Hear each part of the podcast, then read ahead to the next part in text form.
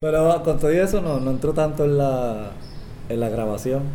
Carlos estaba pendiente y cuando lo escuchábamos era como, mira, pena, o sea, si estás bien pendiente, pero no. Ok, ok. Estamos aquí, Fencast, episodio 7, con parte del corillo de Vuelta Abajo, Eury y Zuli o Zuleira, como prefieres. Zuleira. Zuleira. Saludos, saludos. Ah, estamos ahí. So, básicamente, la primera pregunta que les quería hacer es a los dos, ¿qué fue lo que los atrajo al arte? Yo creo que yo entré gracias a mi mamá a interesarme en estudiar el arte. Mm, Porque creo que todo el mundo, una persona que se interesa por el arte innatamente, o sea, eso es algo que es natural, uno no, uno lo pierde, pero uno siempre lo tiene. Eh, y lo otro que puedes hacer es como que tomar la decisión de entonces estudiar el oficio y envolverte en, en recolectar herramientas. Pero yo podía estar bailando o pintando o lo que fuese, como que después fue como que, que esto se puede estudiar. Exacto, exacto, exacto. Sí, yo creo que es lo, mo- como lo mismo. Yo entré por el teatro. Pues, uno hace una obra aquí, una obra allá, en la iglesia, o en la escuela. Pero ya bien tarde, o sea, ya eh, decido eh, hacer, ¿verdad? Aprender un poquito más de teatro y eso me lleva a entonces estudiar arte como tal. Después de, no, ver el, ver el teatro más allá de, pues voy a hacer una obra, verlo como un arte. Pues ya está en la universidad, entrando en la universidad, poniéndome en contacto con, con otras personas también. Y, y lo veo, veo lo puedo ver esa diferencia porque pues, pues, bien tarde después decidí este, estudiar arte, ¿no? Eh, mientras, mientras hacía teatro y por eso pues, combino ambas cosas. Eso fue lo que te atendió en la universidad. Este, Arte, Arte sí, teoría del arte, ok. teoría del arte. ¿Eso fue aquí en el colegio? En el colegio. Ok. Sí, brinqué muchas concentraciones. Pero eso, eso fue lo que, lo, que, lo que terminé estudiando, pero era porque ya estaba súper inmerso en el teatro y en el grupo de teatro del colegio. ¿Para ese tiempo estaba Teatrum o era otra cosa? Sí, era teatro solamente. La organización lleva ya muchos años dentro de la universidad. Ah, Sí, que tuvimos el break de conocer como muchos profesores ok. que pasaron por allí siendo los mentores o Sí. recursos o como que tuvimos el la dicha de poder ocupar el espacio mientras estuvo poblado por un montón de gente con, con bien pompeado. Yo por lo menos cuando yo entré ya se existía eso. Asumo Sí. que ya tenía par de tiempo. Sí, sí. Este, entonces, asumo que ahí fue donde se conocieron los miembros y se formó Vuelta Abajo. Este, sí, o sea, nos, sí nos conocimos, Ajá. eh, pero vuelta abajo lo, el nombre como tal se lo ponemos mucho tiempo después fuera de Puerto Rico. Estábamos en España, Zuleira y yo, y, y allá pues Raúl le cayó. Raúl, Raúl también este, coincidió con nosotros allá. Este, allá trabajamos varios conceptos y poniendo en práctica, ¿verdad? Lo que, las cosas que queríamos poner en práctica y, le, y ponerle un nombre. Este, y de ahí pues. ¿Y Raúl lo conocían desde acá también? Sí. Sí, no, Sí. no, Raúl estaba desde acá. Fue como formarnos juntos. Muchos juegos, mucho, mucho, probar muchas cosas acá. Cuando nos Sí, encontramos mucho. allá, ya teníamos un par de cosas adelante. Entonces, allá en España, ¿qué se puede decir que aprendieron o que trajeron de allá para aplicar en su propio trabajo? Pues yo siempre digo que eh, lo más que aprendí fue a no tener miedo de mi arte. De, o sea, después de ver pues, mu- variedad de cosas, ¿verdad? Uno puede tener esa oportunidad. Y como que le perdí más el miedo de hacer mis propias cosas, de, tener, de, irme en el viaje y de flotar más, porque pues vi mucha gente haciéndolo y no sé, y y pues comparándolo, ¿verdad? También con el arte que, que yo veía en Puerto Rico en ese momento, pues era como no, no hay nada que, que temer a esto, ni, que, ni arrepentirse, ni nada. Quizás es un arte eh, muy bueno. Así que era como, súper, estamos... Que la experiencia como que... Ah, sí, te, te abre un poco, te abre un poco más, ¿verdad? Las perspectivas, más que Ajá. No, yo fui pensando en... Eso a mí me pasó en, en Baltimore. Exacto. Eso a mí me pasó en Baltimore, en la maestría. Ahí fue donde dije que, ¿qué? Como que nosotros estamos bien, o sea, el corillo está bien adelante Ah, a nivel conceptual, práctico. Y de Baltimore me mudó para Barcelona y allá yo creo que lo más que puedo decir que me traje fueron modelos distintos de gestión. O sea, encontrarnos con casas ocupas, eh, casas ocupas que funcionaban, que no funcionaban, que básicamente eran el sustento de una comunidad completa, o ver centros culturales que funcionaban completamente, o sea, funcionaban. Entonces tú podías ir y tener acceso a arte y, y era gratis y podías usar los espacios para ensayar y podías, ¿entiendes? Como que eran espacios que eran funcionales, no eran... Y, y como que sacar esas cosas que tú piensas que, qué sé yo, son, son no se piensa en ellas, pero, o sea, moverse del cafeteatro al centro cultural, a la casa Cupa, a un espacio privado, a un modelo un poquito más eh, interactivo, porque tenía corillas de distintos espacios colaborando en un mismo espacio, espacios abiertos, divididos, ¿entiendes? Como que esa parte de, de los espacios, para mí fue como lo que yo me traje de Barcelona. Ahí fue como que, como todo esto se puede hacer y se puede hacer en casa. Exacto. Como que ahí fue el viaje de ¿por qué no estamos haciéndolo? O sea, en los parques, ¿qué está pasando en los Sí, parques, en las plazas? ¿Qué está pasando? Pensar más en el site, Sí. porque también por el contacto que tuvimos con nuestra maestra, con Mirna Renault, ella eh, es maestra, ¿verdad? Ella es, bailarina es de danza, este, pero la conciencia que ella nos enseñó del cuerpo y del espacio, pues nos permitió como tomar más en cuenta el espacio, llegar a, a Mayagüez. Y aplicarlo. aplicarlo como poder pensar en el espacio, que si vamos a estar en la plaza, pues, ok, ¿qué es lo que hay en la plaza? ¿Con qué tenemos que bregar? Para,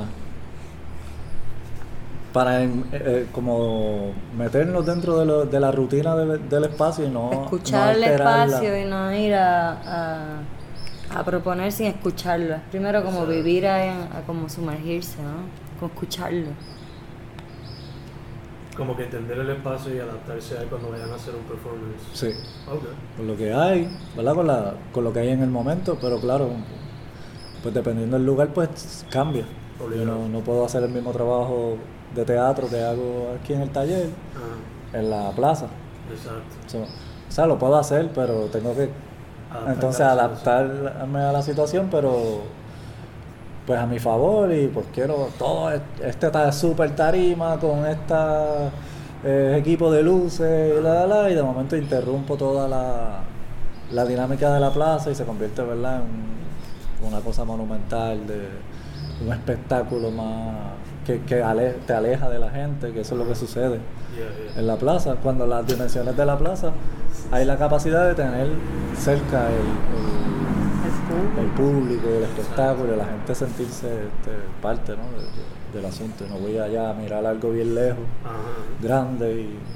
No, yo creo que está buscando, está buscando alejarlo, a sentir la gente, esta cosa del VIP, de la verja, del, del espacio al que no puedes llegar. Ajá. Y ese espacio al que no puedes llegar, nosotros como que no nos funciona porque se supone que la gente tenga acceso a eso. Eso más en, en la plaza, porque ¿verdad? Es una plaza pública, nadie, no se debería de interrumpir el, el- la entrada de las personas al espacio, como que debe estar disponible en todo momento.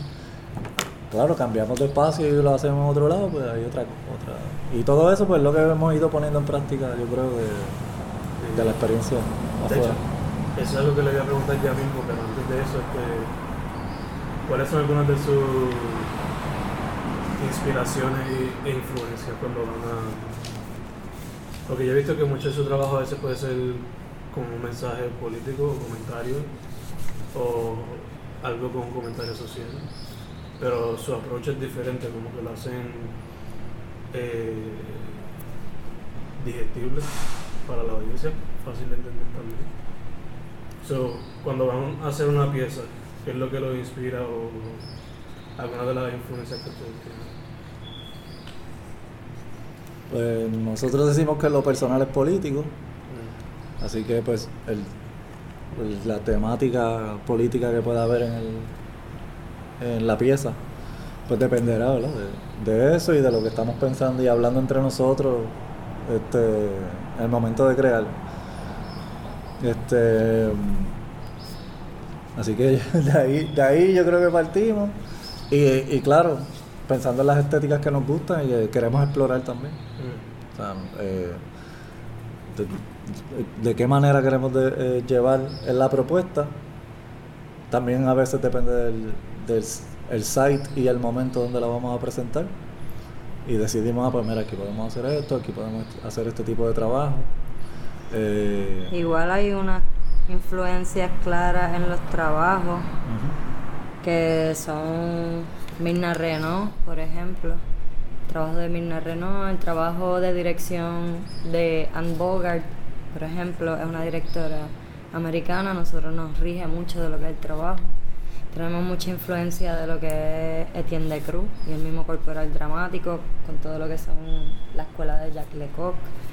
Eh, eh, no podemos hacer nada sin tomar en cuenta a Brecht, a Boal, o sea, eh, Peter Brook con el espacio vacío, son como textos que lo hemos ¿no? leído y re- releído. Artaud, por ejemplo, cuando nos vamos a las piezas que son más de galería. Eh, sino, como que depende de qué es lo que vamos trabajando, pues nos vamos dejando como que la cajita de herramientas. Pero yo creo que los que te he mencionado no los dejamos nunca fuera. Que quizás son como que las mayores. No mayor ni menor, pero que se repiten, ¿no? Son, recurrentes, se- le- lo que hay a nivel de lenguaje. A lo mejor a veces ni se nota, pero pues lo leí antes de subir a escena, ¿entiendes? Como Mm. que, o cosas así que, juegos teatrales, lo que es, eh, el juego teatral es básicamente la manera que siempre nos vamos a acercar al, al ensayo. Como Mm. que primero vamos a trabajar desde el único elemento que tenemos, que es el cuerpo, el primero, Mm. el segundo, el espacio, y lo próximo es a- acercarnos a, a lo que vamos a hacer a través del juego. Como que tiene que haber ese approach primero del juego para poder entonces de ahí crear. Sí. So, hay un momento que siempre es de laboratorio y de investigación y de, ¿no? de, de recolectar información. Y entonces su proceso creativo conlleva, antes de todo, un tipo de investigación. Entonces. Siempre. Sí. La práctica como investigación es el concepto que estamos hace rato ya como que Practicando. práctica como investigación, como que esto es documentar el trabajo mientras se va haciendo como se haría en un laboratorio. Esta es mi hipótesis, lo pruebo, que no funciona, vuelve a escena, lo pruebo, que cambia, cómo cambia, si yo le voy cambiando ¿no? Eh, algo al control, que si cambia una persona, si cambia el espacio y de eso se va recolectando información para tener siempre disponible. Además de eso, ¿alguna otra pieza o alguna otra cosa que tomen en- en consideración en su proceso creativo? Eh, pieza específica, este, no sabría decirlo ahora mismo. Pero, pero dentro de esa investigación, pues sí, o sea, siempre vemos muchos trabajos y como, pues buscamos referencias que ya conocemos, que son la- las que, de las que nos basamos quizás en los distintos trabajos y refrescar, refrescar la mente de imágenes y de, de todo eso, así que es muy bien. Por eso cuando dices piezas, pues piensemos en imágenes y, y- y cada momento la- las imágenes que vienen son, son muchas eh, y, y de distintos tipos, según la pieza, si es, si es, si es circo, si es como ahora que estamos trabajando más, más teatro eh, de cabaret, de, de pequeños formatos. Ujú. Este, pues entonces em, eh, buscar referencias que ya conocemos y, y siempre bu- eh, buscamos la, la- si hay algo nuevo. Sí Eh, que... Porque pues eso de... eh, nos, nos gusta tener la referencia y, y, y- y no decir que empezamos de cero, siempre las ideas vienen de algún sitio, de alguna Sí. cosa que vi, de alguna conversación, de siempre viene de algún sitio, así que es buscarle a dónde vino y Siempre tener en mente la. Todo está hecho desde los griegos. Exacto, o sea, como que ya tú es identificar por qué lo estamos juntando, ser conscientes en el lenguaje, como que aplicar conciencia a la intención, estar bien claros de que estamos tomando estas decisiones Yeah. para llevar, para tratar de llevar esto o provocar esto o- o transmitir esta idea. Que hasta cierto, hasta cierto punto, ¿verdad? Y esto lo digo porque es lo que estoy haciendo para mi tesis. Que hasta cierto punto es modernista porque hacen el research para crear algo nuevo. Siempre. Sí. Siempre toman algo en consideración. Sí, yo creo que también por eso trabajamos mucho la improvisación. Como que se ha, ha- ha permanecido siempre en el, en el plato de la... De lo la- que se De lo ofrece. que se ofrece, de lo que se va a presentar. Este, de alguna manera, aunque haya texto. Porque... No sé, yo creo que también nos gusta el- ese riesgo. Sí. El público siempre trae, contesta distinto, trabaja distinto, entonces pues uno tiene que estar bien abierto a recibir toda la información que el público trae y, y pues si llego, no sé, yo creo que si lle- llego a trabajar algo que ensayé todos los días y que me lo aprendí, pa, ahí, Tan y- perfecto. Y, no estoy dispuesto a cambiarle nada, aunque se esté cayendo en un boquete. Ajá. Prefiero Que salga Eh, como yo quiero. salir, ¿verdad? Y, y, que por lo menos se, se lleven la sensación, porque es lo que lo más que estamos buscando es, en cada propuesta es qué, se, qué es lo que se siente. Sí. al salir, ¿no? Que desde incomodidad hasta eh, felicidad. Sí, como alguna Molestia. algo que reaccionen, que no, ah, pues me aburrí, me dormí, no. Ah. Desde estaba incómodo hasta tengo hambre, me lo que sea, pero que salgan como con algún estímulo, ¿no? O- olor, visual, táctil, eh, Se está moviendo eso. sí. Este, ah, estaba- este, le iba a preguntar también, este, yo sé que ustedes primordialmente como que lo que hacen es teatro y han hecho el circo, pero donde a veces también involucran poesía y música. Pero ¿hay algún otro medio artístico que les gustaría explorar en sus piezas? Sé que han colaborado con Matotumba y eso involucra pues música. Música experimental diría yo. Sí, la música está, va, está haciendo o- o algo con lo que estamos experimentando ahora. Primero por Mato Tumba, que llevamos muchos años de colaboración. Así ¿Cómo, que cómo empezó eso? Este, con Matotumba nos conocimos en Casa Cruz de la Luna, en San Germán, donde trabajábamos allí también con Arabina Yantalla.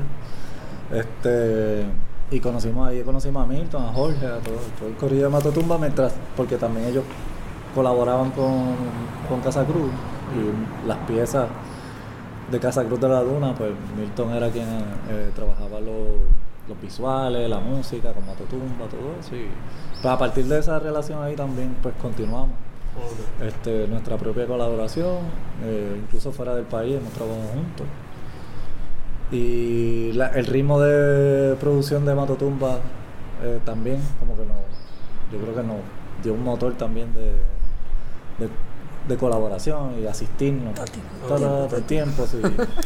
Y Matotumba nos asiste técnicamente, igual nosotros estamos allá en un concierto asistiendo técnicamente.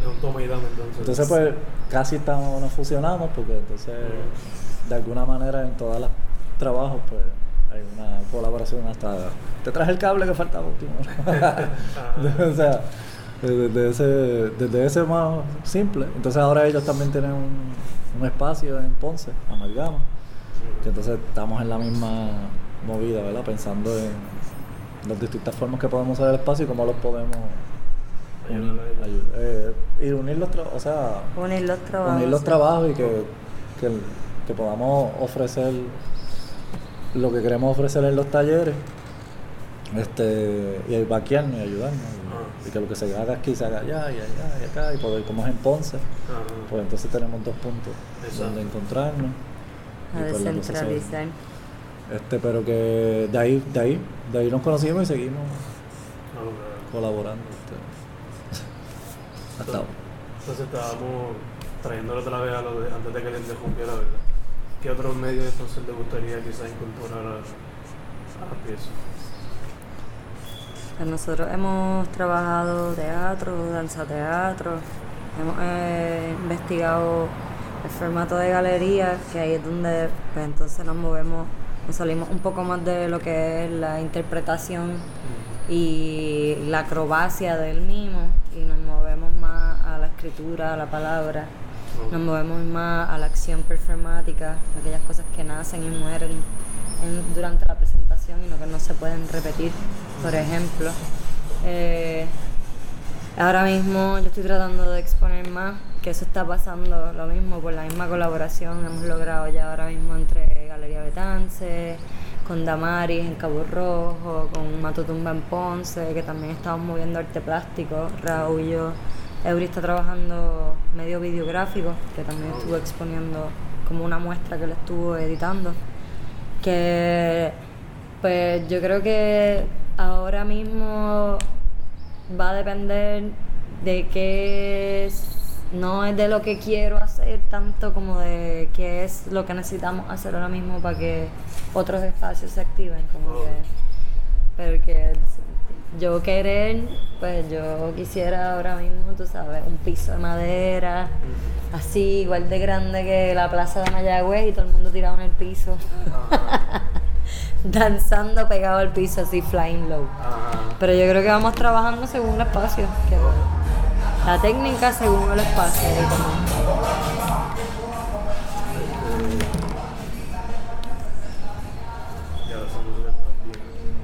bien. Exacto. No lo culpo, yo haría lo mismo. a veces, ¿sabes? Entonces, esto se abrió un poquito, pero el circo de la plaza, ¿cómo surgió esa idea? Ya este año cumplieron, fueron tres, ¿fue? El Cuatro. cua- la cuarta temporada. Cuatro. ¿Cómo surgió ese proyecto? Eh, en Puerto Rico, ya estando en Puerto Rico, eh, eh, trabajar varios proyectos, la falta de espacio nos limitaba cada vez más. Estamos buscando espacio para poder trabajar y pues el recurso que teníamos a la mano era la, calle. Aunque en la calle habíamos trabajado anteriormente performance y ¿verdad? otro tipo de estética, pero pues da la casualidad o lo que sea, que tanto en Puerto Rico estaba empezando un movimiento de, se ha estado ¿verdad? moviendo y, em- y que empezó hace poco todavía, un movimiento de, de circo reciente, ¿verdad? En la historia de Puerto Rico ha habido muchos circos, pero en un lapso de tiempo disminuyó. Eh, y pues de momento hubo un pequeño boom de, de personas que, que ya sea que regresaron al país después de estudiar fuera o, o aquí mismo por su propia cuenta empezaron y salieron a los semáforos y salieron a- por ahí a, a hacer trabajo. Nosotros cuando vinimos pues veníamos también con un entrenamiento eh, que no era algo que teníamos planificado. No. Pero vinimos con entrenamiento de circo, pero más enfocado en el clown, de, en el clown este, más teatral. Y todo eso pues lo vendimos y todo esto y lo, lo aplicamos a la calle. eh, así que decidimos salir a la calle a trabajar este tipo de teatro, convocar al- eh, colegas que también están trabajando. Eh, entonces, pues eso pues nos dio más entrenamiento, más vocabulario. Y ya en algún tiempo después de eso, este, Zuleira y yo empezamos a ir a la plaza de Mayagüez por cerca de un año también con dos personajes que son narices negras. Eh, estuvimos explorando la plaza, jugando con la gente que estaba allí, haciendo muchos juegos de clown. Hasta que, pues, después eh, seguimos con las noches de galería y se generó un público. Se generó un público a partir de eso, eh, interesado en, este tipo de, presentaciones, así que convocamos compañeros otra vez, artistas que estaban también trabajando esto y, le llegaron. Y empezamos a, a formar lo que era el Circo de la Plaza. Eh, se tuvo presentaciones en, en Camuy en la primera temporada, porque con el colectivo, uno de los colectivos que, que se unió a la iniciativa, pues también hizo lo- la iniciativa allá y apoyamos allá. Este, pero continuó siendo en Mayagüez este, ahora. Eh, siguiendo la, lo, que, lo que estamos buscando es eh, poder hacer comunidad, ¿verdad? Y, hacerlo donde vivimos. Ah, Y por eso Circo de la Plaza pues lo hacemos en Mayagüez y surgió de- después de toda esta práctica poder reunir a toda esta gente o reunir al público y, y él haciendo que el público entienda, ¿verdad? Eh, lo accesible que, que es, que queremos que sea, que esperamos ser más. Eh, pero que lo vean como una cosa de, de aquí, esto pasa en esta plaza, exacto. esto pasa en esta plaza, aquí en Y es, de la comunidad. Y es de la comunidad.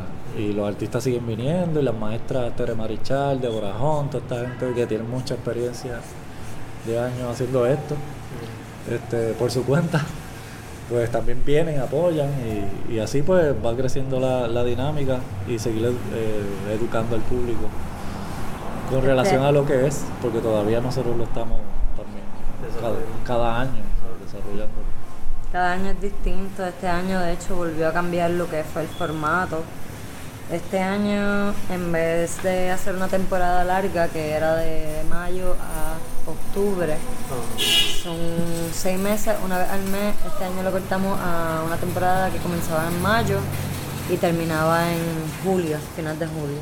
Y ahí durante esos tres meses hicimos entonces una programación de cinco presentaciones y un mes de talleres con un taller abierto a la comunidad una vez a la semana y una comparsa para el cierre. ah. Eso se hizo toda una programación alrededor también de lo que eran las presentaciones en la plaza para hacer formación y taller y como que meterle Ma- balance del performance y la educación. hacer más accesible las herramientas que hay. Por ejemplo, uno de los compañeros quería poner a disposición lo- la información que tiene sobre diseños de comparsa, porque él ha estado, y él, él es de Casamúcaro, y él estuvo, Pablillo, y él estuvo entonces como interesado en hacer la comparsa hace varios años, hace varios años, y este año pues decidimos como que, mira, vamos a hacerla, que ahora mismo la corilla necesita como un boost mo- moral, ¿no? Y eso es algo que es de comunidad bien grande, afuera, sería ocupando más espacio público, que lo vuelve entonces ¿no? a la conversación de qué es lo que estamos haciendo con el espacio, porque la plaza sí nos han puesto muchas trabas en el proceso de presentar allí. Entonces, pues seguir aumentando la escala, seguir aumentando la cantidad de personas que participa activamente, no solamente que vaya a recibir, Sí, sino que quiere producir también para el espacio. Y no, y meterle como que más caña a eso.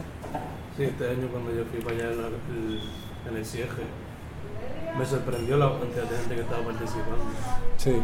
Sí. Este, ¿Hay algún corillo de circo local con el que alguno, con el que ustedes quieran colaborar que no han tenido el- la oportunidad? Yo Eh. creo que tiempo, más tiempo con más tiempo con todos. Prende, prende. Sí, eh, yo creo que en general con, con much- eh, nos faltan muchas personas, mucha Sí. gente de circo que todavía no hemos colaborado por porque los proyectos que hay, la situación, o sea, pues, nos vamos conociendo todavía y pues eso toma tiempo. Hay Ajá. gente que con las que podemos coincidir más rápido y otras que no.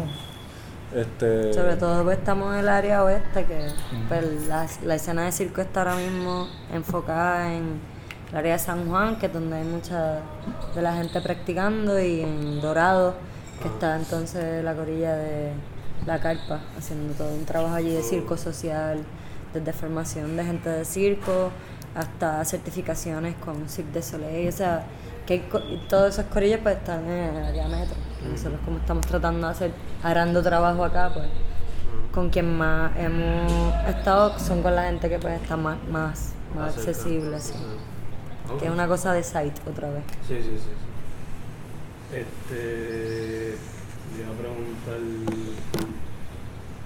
¿Qué piensan? By the way, llegó How. Llegó Rao. Hola, saludos. ¿Qué, ¿Qué pensaban del estado de las artes en Puerto Rico? Sea independiente o sea el mainstream.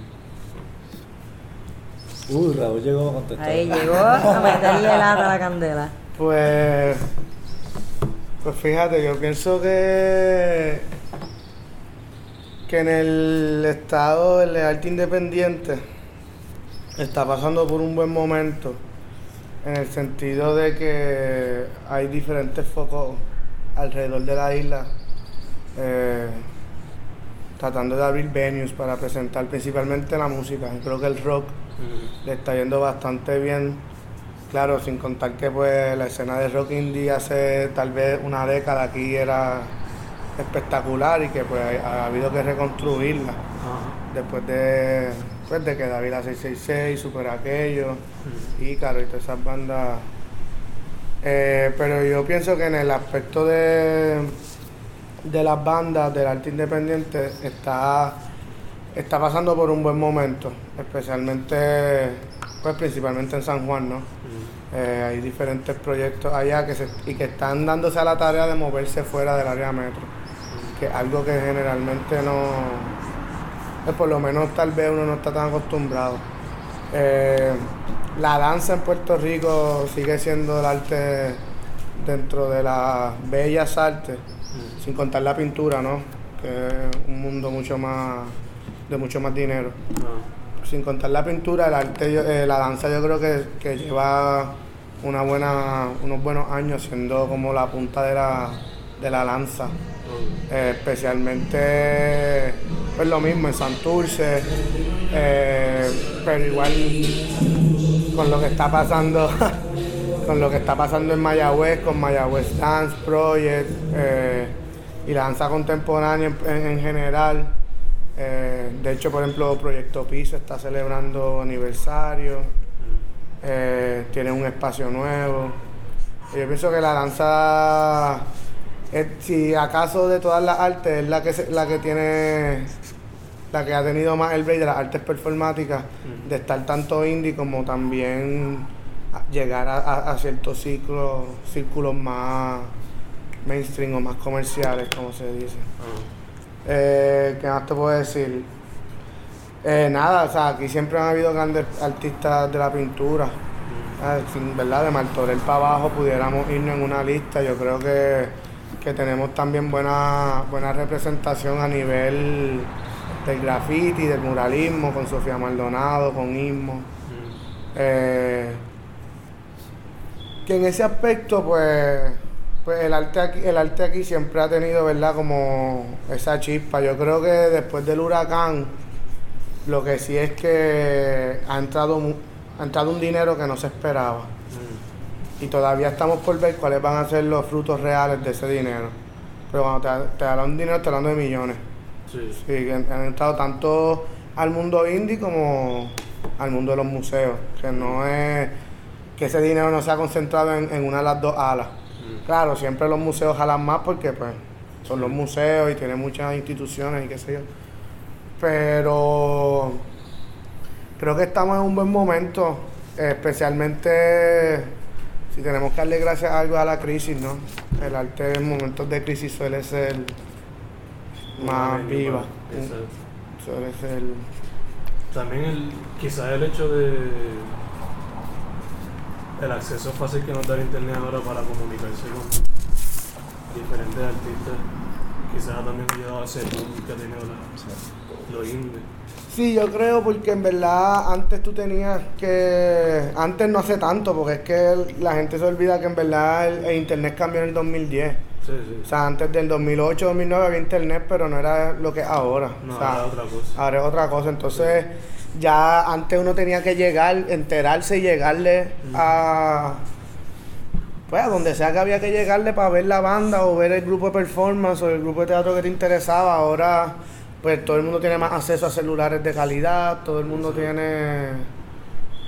Tiene un poco más de, de contactos con las diferentes partes de la isla y a veces no, no conozco a los artistas, pero por ejemplo en el caso de Bemba, mucha gente sabe de las piezas de Bemba y no los conocen, no saben quiénes son ellos. Exacto. Y pues yo creo que sí, que el internet, especialmente del 2010 para acá, No sé, porque antes existía, pero hasta flyers había que pegar para que uno se enterara de eso. Sí, ahora los flyers de hecho pueden pasar a ser basura. A veces nosotros mismos hemos dejado de imprimir flyers porque ya no, no tiene la mismo mismo efecto quizás. económicamente hablando, ¿sabes? Porque para tú llegarle a 500 personas en Facebook, pues es mucho más económico que llegarle a 500 personas mediante a flyer, porque además de imprimirlo y pagarlo, tienes que ir a repartirlo. Ajá.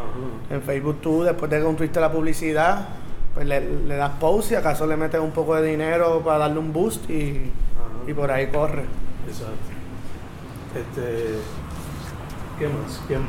Yo creo que la eh, también para lo que nosotros hacemos que se va enfocado en teatro, pues ha sido bien interesante porque precisamente por esa es- eso que está sucediendo en el arte eh, independiente en el país, pues nosotros tenemos que buscar la manera de cómo nos aprovechamos de eso porque el teatro pues es complicado, ¿no? El teatro se ve todavía muy formal. eh, no vemos, todavía no vemos tanto el teatro como podríamos ver una banda que toca en una barra. Sé, entonces pues ya cuando empiezas a hacer teatro tienes que proyectarte a hacer teatro para un, en un teatro en el cual vas a tener que pagar un montón de dinero si no tienes un contacto. Y pues hemos tenido nosotros que imitar un poquito esa movida de, de cómo lo, se mueven las bandas, cómo se mueve este arte más, pues este arte independiente, el arte plástico, las bandas. Y por eso yo creo que también eh, varía la, la- lo de los espacios que hablábamos ahorita. Ajá. El tipo de presentación. Que tipo de presentación. Y pues, si, hay- si el sitio que hay en la calle es la calle, si el sitio que hay es una barra, Mm. Pues cómo podemos llevar teatro allí que- y que la gente se interese en, en- Sí, ve, en ya mirarlo. sabemos hacerlo en teatro, pues. Ahora Ah. toca como la otra investigación. Como yo llego y le digo a la gente, "Eh, estamos aquí haciendo teatro, atiéndeme, porque no es como la banda que va a tocar ahí Ya la gente rápido como. y la gente hace un chip y se pone a hablar mientras escuchan la música, Mm. que no es lo ideal. Pero así funciona la música, es como el, el doble filo de la música, tiene ese Ah. poder de que tú la puedes consumir o digamos disfrutar sin tener que estar con todos tus sentidos. El teatro no, el teatro realmente hay que prestarle atención. porque- Ah. Hay que participar, es Hay que que participar. algo que es participativo. Ahí es que estamos en esa práctica de cómo, cómo llevamos teatro a los distintos espacios y lograr una atención, lograr una... Pues nada, por ahí vamos. ¿Qué ustedes dirían que son los pros y los contras de ser in- independiente? Los contras del dinero. Fácil, Sí, sí. eso- Sí, ese es la primera, el primer contra. Ah, Y el primer pro es la libertad de simplemente hacer la pieza que queramos. ah. Siempre. Pero también se, se como que yo pienso que se, se vira un poco eso de hacer la pieza que uno quiere. Porque pues la parte económica te lleva a tener que hacer ciertas piezas o hacer ciertos estilos de teatro o ciertas formas de mercadeo, digamos. En verdad, no sé muy bien exactamente qué es lo que cambia, pero que no, no nos permite realmente hacer solamente lo que queramos. Yo creo que un ejemplo de eso es el circo. El circo, eh, y no solamente para nosotros, yo pienso que para todos los que todos los teatreros que están haciendo circo y que no son artistas de circo principalmente, yo creo que hemos recurrido al circo, aunque nos gusta, pero principalmente en algún momento, pues surfeando la ola, que al mismo tiempo pues trae algún tipo de ingreso económico que aunque mínimo, pero pues nos sostiene de alguna manera. Eso es un ejemplo, ¿no? Eh, sí, pero yo creo que el, el- el- el pro principal sigue siendo como quiera esa libertad de, de realmente tú poder explorar la, el- la rama que tú quieras y si la pieza sale mal, pues no importa, Mm. porque han salido mal otras y van a salir mal otras, ¿entiendes? Sí, yo creo que más, más que el dinero, yo creo que hasta el auspicio. Claro. Porque el dinero, pues, si pudiéramos conseguir dinero, gente que, ¿verdad? Que, que, que quiera aportar a- económicamente, sin, sin nada a cambio así en, en cuanto a restricciones, pues sería muy, pues, pues, súper, eso sería lo ideal. Mm. Pero no, no es así, entonces pues nos tenemos que limitar económicamente, a la misma vez nos, nos limita en lo que queremos hacer. ¿no? Yo, yo quiero hacer muchas cosas que no puedo hacer precisamente porque no hay dinero. Pero dirían que quizás también un pro es el hecho que a veces cuando uno se va muy mainstream como que le limitan esa ese creative mindset que uno se. Yo no creo que nosotros vayamos a ser nunca mainstream. No. Entonces ya yo parto de eso y estoy súper relajada a la hora de trabajar. Ok.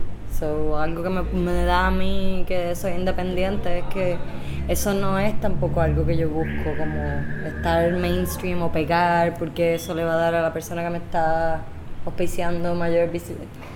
Yo creo que algo que tiene bien es que los temas de investigación que cogemos sí van a partir del presupuesto, pero realmente sí hay una libertad de, ah, mira, queremos hacer un podcast, eh, queremos hacer un, una obra de teatro, queremos hacer, ¿entiendes? Como que sí hay una toma de decisiones que sí es independencia de tener que pegar, ¿entiendes? No voy a, no voy a pegar, no, yo no voy a pegar. Igual yo, yo, o sea, ya. yo sí creo que, que esa que esa necesidad, esa, tú dices, esa limitación creativa del, del artista que está pegado, como dice Zully, del artista mainstream, no es muy diferente de la que nosotros tenemos, porque independientemente de que tal vez a mí no me conocen las 7 millones de personas que ven a Bad Bunny, eh, pues Bad Bunny no puede sacar mañana una canción con otra voz, con otro tono de voz. Eso sería imperdonable. De la misma manera, eh, nosotros no podemos dejar de hacer el circo así porque sí. No. Eso sería, de, de- de alguna manera, hay una relación ahí entre los artistas que están en el mainstream súper pegados y, y los que pues llevamos años de trabajo, aunque sea en el underground, que es que hay una expectativa ya de tu trabajo. Sí. Lo mismo pasará contigo con los poemas, ¿sabes? Tú no puedes simplemente empezar a, entonces, ahora a hacer unas chapucerías después de que ya la gente ha leído varios libros tuyos, han- ¿verdad? Hay, hay una expectativa. Sí, sí. Pero Eh, es tuya, con, es y tuya es- con tu arte. Y es contigo mismo también, no solamente con el público. Eh, yo creo que, que- que en ese aspecto, pues tal vez nosotros no tenemos la presión tal vez de un productor de mucho dinero diciéndote, no, te tienes que poner esta ropa y no, tienes que, esta pieza tiene que incluir esto. Porque, ¿verdad? A veces esas historias, pero yo creo que igual es bien parecido en ese aspecto. Eh, pues claro, con una cuenta de banco diferente, pues todo cambia, ¿no? Pero yo creo que en el aspecto así creativo como tal, el nivel de producción y el ritmo con el que hay que estar produciendo es similar. Yo, yo creo que hasta nosotros tenemos un ritmo mucho más pesado porque literalmente un día puede significar la renta o puede significar que el proyecto no corra eh, versus pues tal vez otros artistas pueden cogerse un día Sí, y no se les va no se van a quedar sin comer o el proyecto como quiera va a seguir corriendo Exacto. Este, entonces, esto es un weird segue, pero ¿cuál ha sido la mejor experiencia que hayan tenido? O la peor experiencia. O ambas. Tú dices. Eh, Performing. ok. pues hermano hay una experiencia yo no sé si es la peor que yo he tenido pero para mí cuando yo estuve en España fue bien yo creo que fue una mix un mix de la me- lo mejor y lo peor Porque cuando- al llegar a España, que es uno de estos países, ¿verdad?, que es meca del teatro, y tú encontrarte que las técnicas que están utilizando, que las temáticas, que los trabajos que están utilizando no te, no te vuelan la cabeza, pues eso es bueno y es malo. Es bueno porque tú dices, coño, pues estamos bien, perdón, eh, estamos bien... eh, eh, Estás eh, repitiendo lo que dijimos los dos. Ah, bueno, pues eso, pues, y lo, pero también fue un poco bastripioso, ¿no? Porque tú vas con una expectativa y de repente tú dices, vamos, y se quedó en Puerto Rico de una, ¿no? Entonces vine aquí, Ajá. no, no adelante tanto como pensaba. Eh, Y pues, hermano, ya que estoy en ese, en España, mano, yo hice una obra que. Mano, fue horrible. Fue un vestuario malísimo, el texto malísimo. Todos los actores éramos malos. no nos aprendimos las líneas. Fue una de esas experiencias donde tú llegaste dos horas antes del teatro, loco, porque se acabara la obra y no había ni, ni empezado a calentar, tú sabes. No quería, no, tacho. Yo ni hablo con nadie de esa gente Ya eso aprendiste, ¿no? Sí, claro, aprendí muchas cosas, por eso te digo que es como bueno y malo, pero... 50-50 ahí. Sí, pero esa fue una experiencia de esas que se te olvidan, se me olvidaron a todo el mundo las líneas en escena. Ya. El vestuario simplemente estaba gra- como grapado y se iba a, se iba descomponiendo en escena, una cosa bien, bien triste. Sí, Yo no, como que no tengo en la memoria, no tengo memorizado un, un bad trip así tan grande, quizás cuando nos quedamos sin proyector en una, Ah, bueno, pero uf, en una presentación que no pudimos hacer, que por más que, que la intentamos, con todo, se dañó todo. ¿Cuál Sí. fue? Ah, El yo creo que esa ha sido de los baches más bachosos. sí, eso estuvo, esa junto ya yo creo que Junto yo creo que esa ha sido así como la estamos- pieza era un proyector y el proyector no salió. O Y- sea, Ah, ya. nos así quedamos como ahí diablo. cinco minutos el Con el público, con el bien. público mirándonos tratando de arreglar el proyector y no. Yo creo que esa fue de las más, pero sabes, pero eso también, eso es teniendo claro siempre cuando trabajamos con cosas técnicas, como Sí. de consigna tenemos, lo tecnológico siempre falla. Sí, siempre. Como que siempre va a fallar, esa aparte de que va a fallar, en verdad y fue que no nos preparamos para eso, eso es nuestro error. Ok, ok. Entonces, mejor experiencia que hayan tenido. De las mejores experiencias presentando. Yo creo que ha sido México, por ejemplo. Porque logramos más de una cosa, no solamente presentar. En México con- concretizamos relaciones a nivel de convivencia con muchas personas de, de los colaboradores, porque uno tiene que viajar juntos y vivir juntos y dormir juntos y, y bañarse juntos y hacer que corra. Lo mismo que, que hacemos aquí, pero un modelo más fino y limpio, ¿no? Porque tienes que moverte bien. Y también concretizar en relaciones más largas, como que Matotumba con la gente de México, la gestión que ellos llevan haciendo allí año tras año. Pero como que se unieron varias cosas en el viaje. Yo creo que las presentaciones las cargaba mucho así de energía. como-. Yo creo que es de las mejores experiencias haciendo teatro ha sido con esa corilla en México. Eso fue no hace mucho, ¿verdad? Eso fue como si... 2014. No, 2016. 16. Ok. Sí. Cool, cool, cool. Este, ¿Cuál es la meta de ustedes con sus piezas? En cuanto a temas, pues como dijimos ahorita, pues la cuestión política simplemente es personal. Pero más que nada yo creo que sí, ¿verdad? La temática, pues es la, la generar preguntas. Siempre como nos basamos mucho en eso, de generar preguntas en cuanto a lo que se está hablando. Pero también somos bien, yo creo que caprichosos, queremos probar cosas. Como queremos todo el tiempo probar, ah, yo quiero probar esto en, en esta escena, a ver qué funciona, ah, yo quiero hacer esto. en-". Así que yo creo que es el juego, el experimento de cada cosa que vamos a crear, nos- como que por lo menos despierta esa eh, ganas de seguir creando, seguir creando cada vez, aunque vayamos a hacer lo mismo, cómo, pues, cómo va a cambiar de alguna manera, cómo va, se va a ajustar, cómo se va, y eso todo el tiempo lo mantiene vivo. Exacto, vivo, no se queda monótono. Y es, este, las últimas preguntas, ¿verdad? Y van a ser, ¿qué están haciendo ahora? Además de dibujar y hacer el podcast. Pensando en que tal vez no podemos hacer la el cabaret el viernes. No, pues estamos en medio de una programación, así que... eh, Ensayo ahora eh, mismo. ahora vamos para ensayo y estamos pensando entre cosas y cosas que, que lo que vamos a, a- Las cosas que vamos a trabajar para el viernes, que las estamos ya probando. Y todavía, pues, eh, la pregunta de cómo generarnos nosotros mismos eh, trabajo que, nos, que sostenga lo que estamos haciendo siempre es una pregunta que está ahí.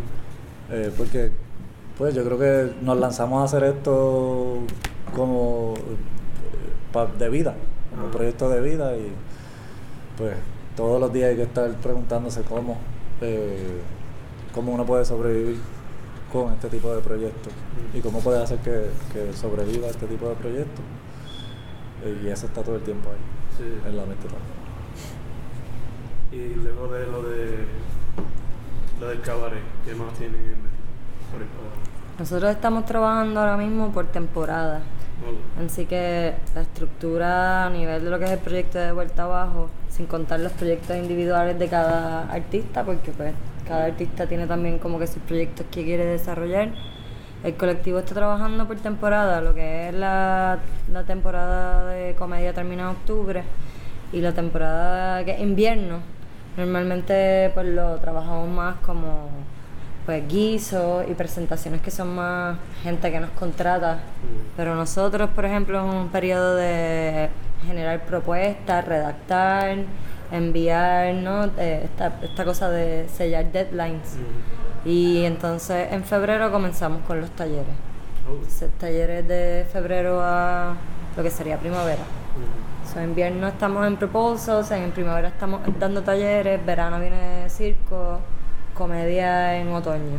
Y más o menos así vamos generando lo que es fijo como estructura de plataformas que nos sirvan para poder integrar a más personas al proyecto, por ejemplo.